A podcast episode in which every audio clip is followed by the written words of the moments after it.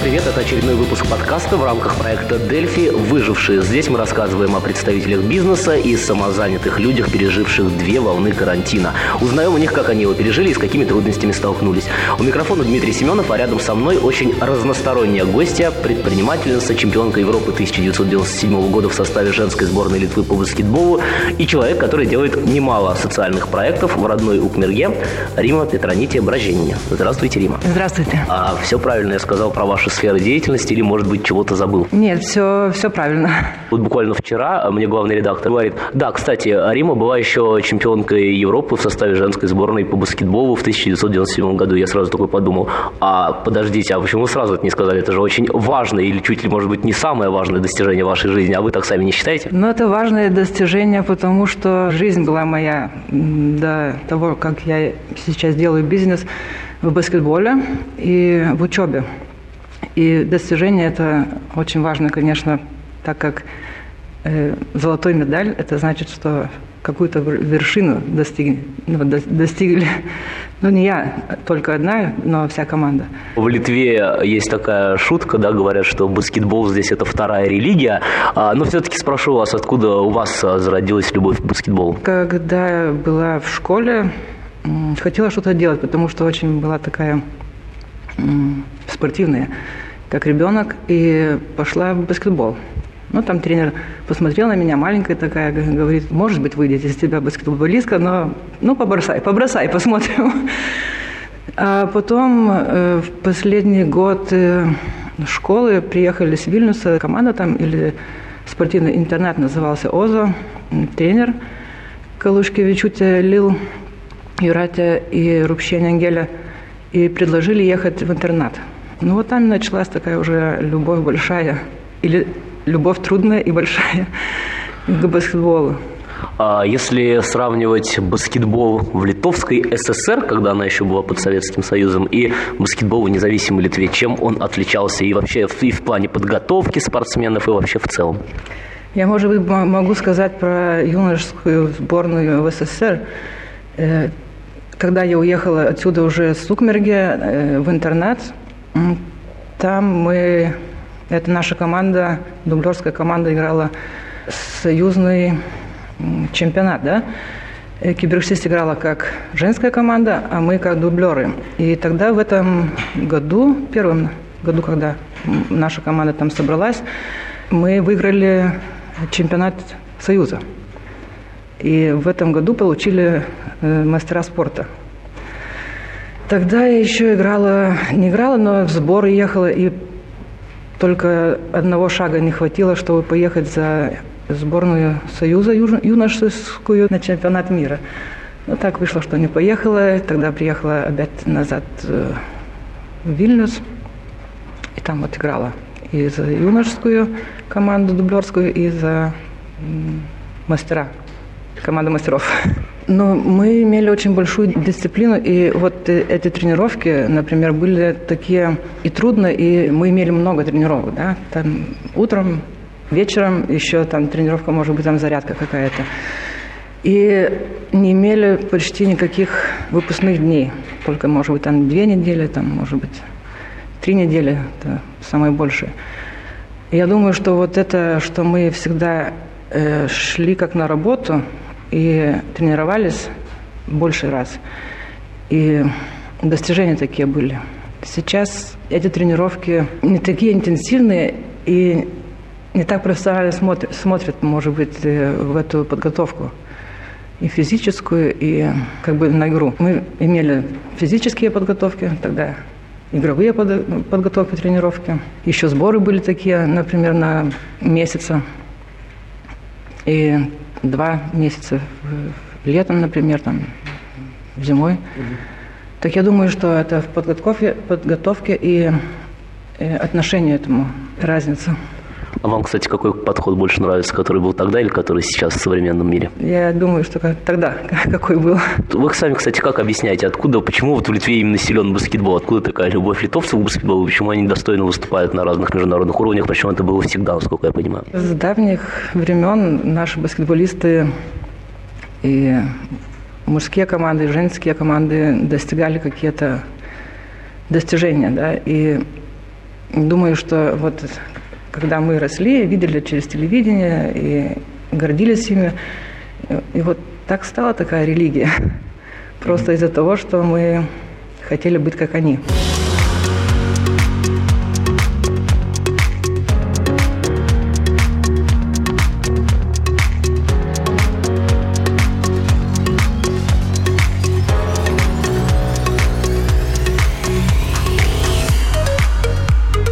Вашей биографии, которую и мне рассказали, и которую удалось обнаружить на просторах интернета, э, говорится, что во второй половине 90-х годов, то есть в конце 90-х, вы уезжаете в США, чтобы снова учиться. При этом э, перед началом еще большой баскетбольной карьеры вы закончили здесь педагогический университет в Литве. Э, учиться второй раз, это было вот ваше целенаправленное решение или просто как-то так сложились обстоятельства? Ну, когда я закончила педагогический институт, только тренировки мне чувствовала, что я живу не полностью, да. Только тренироваться мне как-то не было так интересно, как совместить школу с баскетболом. И тогда я получила предложение поехать э, в Америку, играть там за команду и учиться. И решение было не из-за, может быть, диплома туда ехать, а из-за баскетбола, потому что там баскетбол другой. И вот э, вы спрашивали, вот э, сравнить этим баскетбол, не школы. Мне это и было интересно, как там, и как, что я там могу со своими знаниями сделать и научиться э, американскому баскетболу, да, потому что они побольше силовых тренировок они имеют. И вот что мы не имели, например, и что мне очень увлекало там, что женщины играли больше такие силовые игры, да. Э, в прыжке уже там они имели, умели э, бросать, мы еще не умели. А это очень много открывает возможностей для игры. Но вообще-то я и поехала из-за баскетбола, а рядом там уже и школа, так как они платили за школу из-за того, что я там играю в баскетбол. А, кстати, американский баскетбол, он больше по системе подготовки больше похож на европейский или на вот тот старый еще советский, который вы тоже застали? И советские трудные, и там трудные, да. Если тошнило от советских, например, после тренировок, там, после гор или там после силовых каких-то тренировок, было даже плохо, так там тоже э, были, но там там подготовки бывают, там, например, месяц или там два на физической подготовке, там баскетбола нет. Но эти физические очень тоже трудные. Там не было легко. Там эти силовые тренировки были совсем новые для меня. А на кого, кстати, учились э, в США? Business Administration. Администрация бизнеса. А, кстати, и насколько я понимаю, это образование пригодилось в нынешней деятельности, видимо, но об этом мы чуть попозже поговорим. Да, когда приехала уже в Литву, и с баскетболом надо было заканчивать, потому что там и травму получила. А вообще-то я возвращалась из Америки играть за команду Телекомас на э, чемпионате Европы и получила травму в Швейцарии, там мой муж жил. И вот э, тогда началась другая деятельность, уже не в баскетболе, так как я уже не могла играть в баскетбол. Мне было уже 36 лет. И вот так начала другая жизнь. Еще я немножко играла, играла потом в Швейцарии баскетбол, но из-за того, что получила травму, я уже в этом чемпионате не играла. Есть такое понятие, как у подростков особенно, ну, по крайней мере, это было, когда я был подростком, не знаю, как сейчас, американская мечта, там, выиграть грин-карту, там, попасть в Америку, да, и как бы, и уже начать жизнь по новой. Вот вы попали в Америку, не было у вас желания остаться там? Когда играла и училась, было все нормально. Ну, как, как бы интересно, и люди очень приятные были, да, я очень много что там научилась чего. Вот когда закончилась эта игра и, и школа, я как-то опять такая подумала, что ну, я еще хочу баскетбол играть. А сейчас вот закончить и начинать новую жизнь в Америке как-то еще не было моей целью. Еще хотелось в баскетбол играть. После школы там получают э, ученики или студенты получают грин-карты на один год, чтобы там официально поработать. Я уже имела и работу, но так как очень еще хотелось играть. И думала, что вот, ну, приеду в Литву, покажу, что там научилась в прыжке и так. И, и очень хотелось. Но так вышло, что так и не показала. В таком случае, вот вы вернулись в Литву. А, и, кстати, вот вы вернулись сразу вот а, в родной город, сюда, в Укмерге, или какое-то время, может быть, в Вильнюсе жили? Жила в Вильнюсе, так как еще там пробовала после этой травмы э, с велосипедом, еще пробовала догнать э, эту команду, как бы старалась еще попасть в эту команду, но так как не было времени на нормальной подготовке, я как бы и закончила баскетбольную карьеру. Это очень было трудно, я даже не могла по телевизору смотреть баскетбол или там войти в какие-то помещения, где там играли. И там еще пожила в Вильнюсе, пробовала, ну как, на работу пошла, стала работать. И тогда еще уехала в Швейцарию с мужем, и там год поиграла еще. Так мой был такой, такое возвращение к баскетболу в Швейцарии. Ну вот показала там, что там научилась в Америке. Там получила тоже травму после первого года, и уже было 36 лет. И думала, что ну хорошо, психологически я уже как бы и рассталась с баскетболом, когда здесь это не, не, не, не подписала контракт, потому что это травма была. Моя подруга говорит, давай идем на массаж. Ну, я думаю, хорошо. И вот пошла э, массажный такой дистрибуционный центр. Тогда я не знала, что там такой дистри, дистрибуционный центр Царагема. И вот там начала ходить. И начала чувствовать, что возвращаются силы, возвращается здоровье понемножку. И там созрела такая мысль, что я хочу такой бизнес иметь.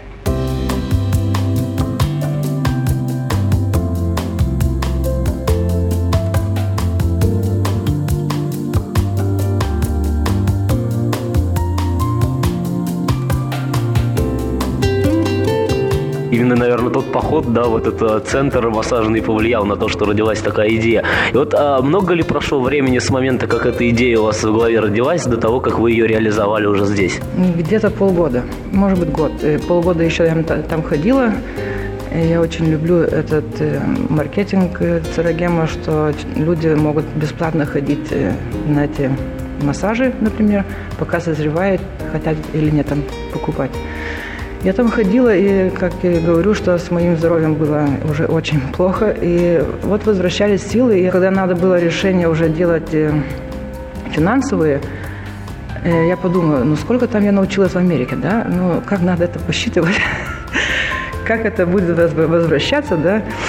Э, потому что инвестиция была большая, 60 тысяч евро. И вот момент, когда я уже там написала письмо, что я бы хотела, еще мужу ничего не говорила, что у меня такие мысли есть. Сперва мы купили кровать в Швейцарии, привезли домой, в Литву на Рождество, и потом опять поехали на Швейцарию. Тогда я получила письмо, что, ну, если хотите такой бизнес, тогда переезжайте в Польшу, потому что там центральное отделение было в Южной Корее, Царагема. И вот я поехала. Когда сказали, что надо, сколько надо и все, я подумала, что это хорошо очень много, и денег много, и нету денег, но очень хотела делать. И как-то сказала мужу, говорю, вот я думаю, что я хотела бы такой бизнес в Литве делать. И тогда было такое решение, ну как мы там уже живем, как я тут уеду. Когда жила в Швейцарии, уже не было баскетбола, да, у, меня, у нас была дочка маленькая еще. Я тоже вот чувствовала, что я еще ну, не могу просто сидеть дома. Мне надо что-то делать. Только английский знаю, литовский, русский, да, немножко. И что я там буду в Швейцарии делать, да? Ну, тут закончила педагогический, там закончила университет тоже там. И что, буду сидеть? Нет, надо что-то делать со своей жизнью. Э, Швейцария подумала, что там просто не смогу что-то развивать. И вот так решила поехать, вернуться в Литву. Да, вот вы сказали про инвестицию. Я просто ну, немножко я знаю, потому что у меня родители тоже там занимаются небольшим бизнесом, да.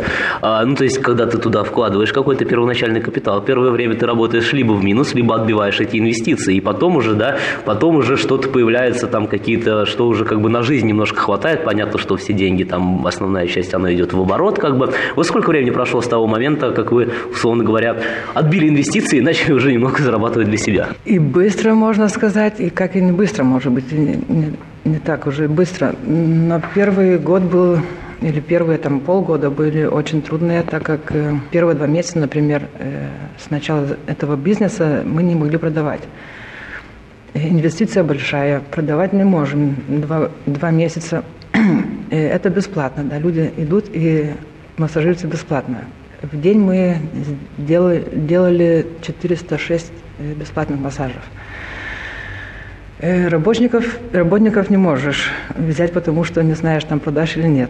Так э, работала сама, это одна девчонка приехала из другого города, которая уже немножко знала этот сырогем. Ну вот и так э, полгода или там три месяца так было, буду покупать, нет. Все люди, Рима, ты что, бесплатно, как ты думаешь, они будут покупать такие дорогие кровати? А так как я знала, сколько мне стоило, например, мои там похождения к докторам, когда было плохо, или мануальной терапии, потому что уже не могла переворачиваться в постели. Я думала, что это очень ну, недорогой, недорогая вещь, чтобы купить. И вот шла на такой риск, можно сказать, большой риск, я так думаю. Да, а вот... Откупилась ли? Э, да, э, после первого этого полгода была акция, и акция это значит, когда подарок какой-то идет, не только что там, там какой-то цена поменьше на подарок. И вот первую эту акцию я продала 120 кроватей. Это было как бы, фу, все хорошо, потому что на на первые эти, ну, как бы инвестиции не имели мы деньги, надо было закладывать э, квартиру мужа, чтобы получить деньги, и у меня большой стресс был, и если не получится, что квартира там пропадет, и все. То после этого первого я так э, вздохнула, думаю, все, квартира есть, теперь можно работать. Дальше, что, ну, банкрота нет. И так уже э, второй год был как бы такой же хороший, как и вот начало, а потом началось это экономический кризис, и вот тогда начались все такие, там были у нас центра 9 в Литве, не мои, но просто они открывались, и тогда начали они банкротировать из-за этой экономный кризис. Mm-hmm. Я выжила. А, кстати, а вот, э, вот эта вот идея, да, э, вот эта вот идея, то, что э, люди сначала приходят, какое-то время пользуются, пробуют, да, и потом созревают. Это вот ваш такой личный подход или это в целом принято так вот в этой сфере продавать? Это по франшизе, по закону во всем мире так есть. Угу. В 72 странах ЦРГМ есть, и там вот люди могут приходить и просто бесплатно массажироваться.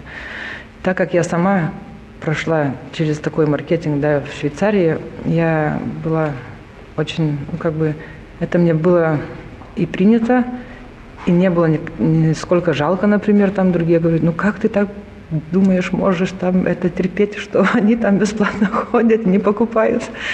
Но это все же объяснили корейцы, как это де- действует, и что люди сами там решают. И это было очень приятно, так как я сама не человек, который продает, да. Например, я, я не умею продавать. Но здесь ты просто даже не продаешь, ты просто общаешься с людьми, рассказываешь все, и они сами решают. Если не решают, они уходят, и ты даже ты не знаешь, там они придут или нет. Но люди возвращались, потом было, было так, что там, например, одну кровать или купили только после 7 лет ходьбы. Ты уже там знаешь всю жизнь этого человека. А на, на практике это как происходит? Я все равно до конца не понял. Вот они могут каждый день приходить и, условно говоря, пользоваться этими кроватями или как вот это вот на практике? Да, они приходят каждый день. И цель такая наша тоже, чтобы они приходили каждый день и почувствовали, э, как это действует на организм. Да? И когда уже видят прогресс какой-нибудь, э, сходят, например, к доктору, там анализы могут сравнить, тогда они вот уже могут и решать, хорошо или нет эта кровать. Некоторые, например, те, которые покупают, они бывает, что слышат, что другие люди рассказывают, там интервью э, мы имели, делали там люди около кровати, там рассказывают друг другу, что э, они чувствуют. И просто ее скоро не можешь купить, например, если не знаешь, как действовать, да. И это очень неприятно, что люди вот решали тогда, когда почувствовали, что это хорошо, не так, что купили, а потом дома там mm. покупали, например, дома там не знали, что делать. Но это такой маркетинг, и я, я очень довольна, что такой маркетинг есть, и что такие как бы законы этой фирмы, что вот нельзя продавать, например, только сразу, что человек даже не попробовал. Достаточно необычный, мне кажется, бизнес для маленького городка. У вас, наверное, здесь в Укмерге никакой конкуренции в этом плане нет. В Вильнюсе я был, в центре был в Вильнюсе, и в Укмерге э, как бы Укмерге маленький город, чтобы здесь Царген мог быть, да, и так нам сказали э, скорее там директор, президент называется, что в Укмерге, ну, как бы не надо было делать. Но после 10 лет я с Укмерги ездила каждый день в Вильнюс. После 10 лет я подумала, я все время думала, что хотела бы в Укмерге иметь центр, ну, чтобы люди почувствовали, ну, как эта жизнь может, может быть по-другому, да, не болеть там что-то или получше чувствоваться. И вот в Укмерге год первый был нормально, не очень такой успешный, можно сказать, а второй был такой не очень. И вот решение уже созрело, что надо возвращаться в Вильнюс. И тогда начался карантин. Угу, угу. Да, хорошо, рассказали про карантин, давайте про это и поговорим. Вот вы говорите, что кризис 2008-2009 годов пережили, а тут еще один такой кризис в 2020 нас настиг карантин. Как вот карантин пережили? Так как наше э, оборудование действует на здоровье человека, и люди стали уже куда-то не выезжать дома, они начали искать э, то, что когда-то ходили и вспоминали, что было хорошо. Ну, начали устраивать свой быт, потому что это стало важно, да. Да.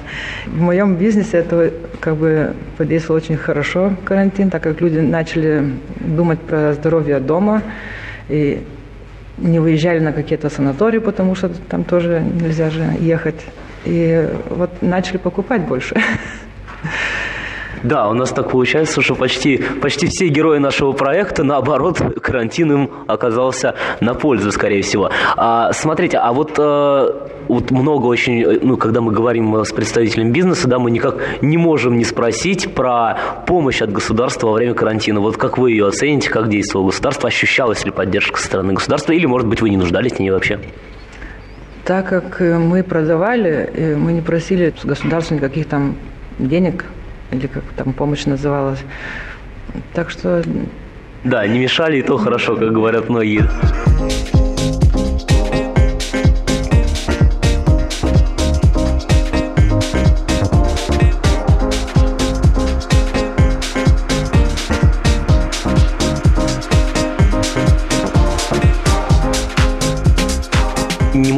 Поговорить про новые ваши сферы деятельности. Вот в Укмерге, да, вот арт-пространство, в котором мы сейчас находимся, галерея у вас есть. В общем, различные такие соци- социокультурные проекты, так скажем. Когда вы решили ими заняться и почему? Например, кровать Церогема, там и центр как выглядит, так это значит 20 кроватей, и там люди ходят и массажируются, да. Но так как карантин, возможности не было, и у меня было тогда время что-то другое делать. Продажа идет люди там звонят, например, мы хотели бы купить, или да, на аренду тоже отвозили. И, например, если кто-то не знал еще кровать, например, они могут на аренду взять на месяц. Если покупают, тогда аренды нету. Просто угу. они так знакомятся с кроватью. И вот э, не, нечего делать в Укмерге, думаю, хорошо. А я всегда имела мечту э, в этом помещении что-то делать, потому что когда приехала из Вильнюса в Укмерге и искала помещение для Царагема, мне они очень нравились, но так как нет отопления, Думала, что хорошо это, но не выйдет. Надо, чтобы тепло было. Позвонила хозяйке, говорю, как у вас этот э, гараж еще пустой? Она говорит, ну да, еще пустой. Я говорю, а можно, хотела бы что-то там делать, чтобы вот люди могли, может быть, собраться, там, я так как баскетболистка, может быть, там дети могут собираться, или там пожилые люди. Тут вот здесь кровать одна есть, но мы имели больше кровати тоже. Какое-то место для общения. Ну, всегда хотелось общения мне. И вот на свой день рождения я вошла сюда, и ну, все это вот как бы настроила, сделала день рождения. А эти картины появились потом, э, так как э, знакомство с людьми и с этими... С художниками. С художниками, да. Я с ними познакомилась через Церагем.